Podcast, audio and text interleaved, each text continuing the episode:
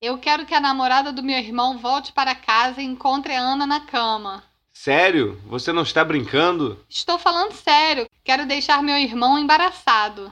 Encontrar Ana na cama dele pode realmente deixá-lo embaraçado, não há dúvidas quanto a isso.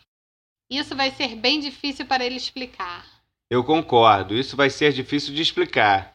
Eu não gostaria de ter que explicar algo assim.